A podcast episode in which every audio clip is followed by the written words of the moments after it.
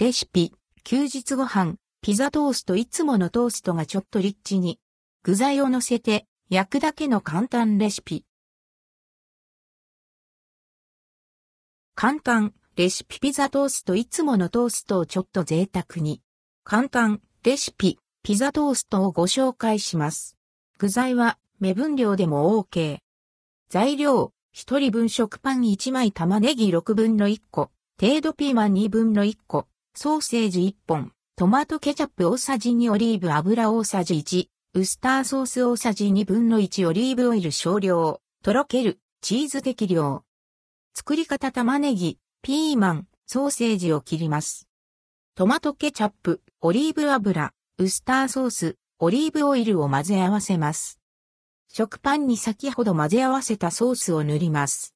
とろける。チーズ。半分を全体にまぶし、玉ねぎ、ピーマン、ソーセージを散らします。さらに残っていたチーズをまぶします。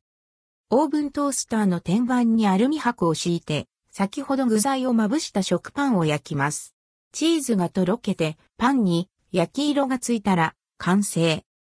さらに楽したいときはピザ用ソースを使ってもいいかも。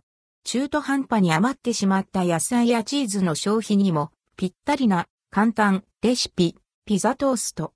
厚切りの食パンで作るとまた印象が変わりますよ。お試しあれ。